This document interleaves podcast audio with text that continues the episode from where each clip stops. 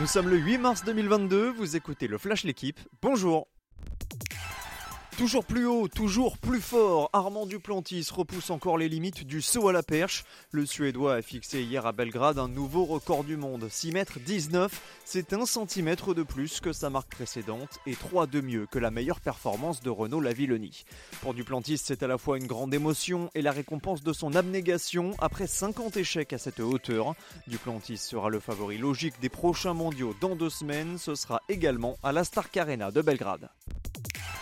Soulagement pour les supporters du Paris Saint-Germain. Kylian Mbappé leur a fait une frayeur hier à l'entraînement. Le champion du monde a été victime d'une semelle de son coéquipier Idrissa Gueye. Séance écourtée pour Mbappé qui a ensuite subi des examens. Un forfait face au Real demain a même un temps été évoqué, mais ouf, ce n'est finalement qu'un coup, qu'un hématome. L'attaquant parisien devrait bien tenir sa place.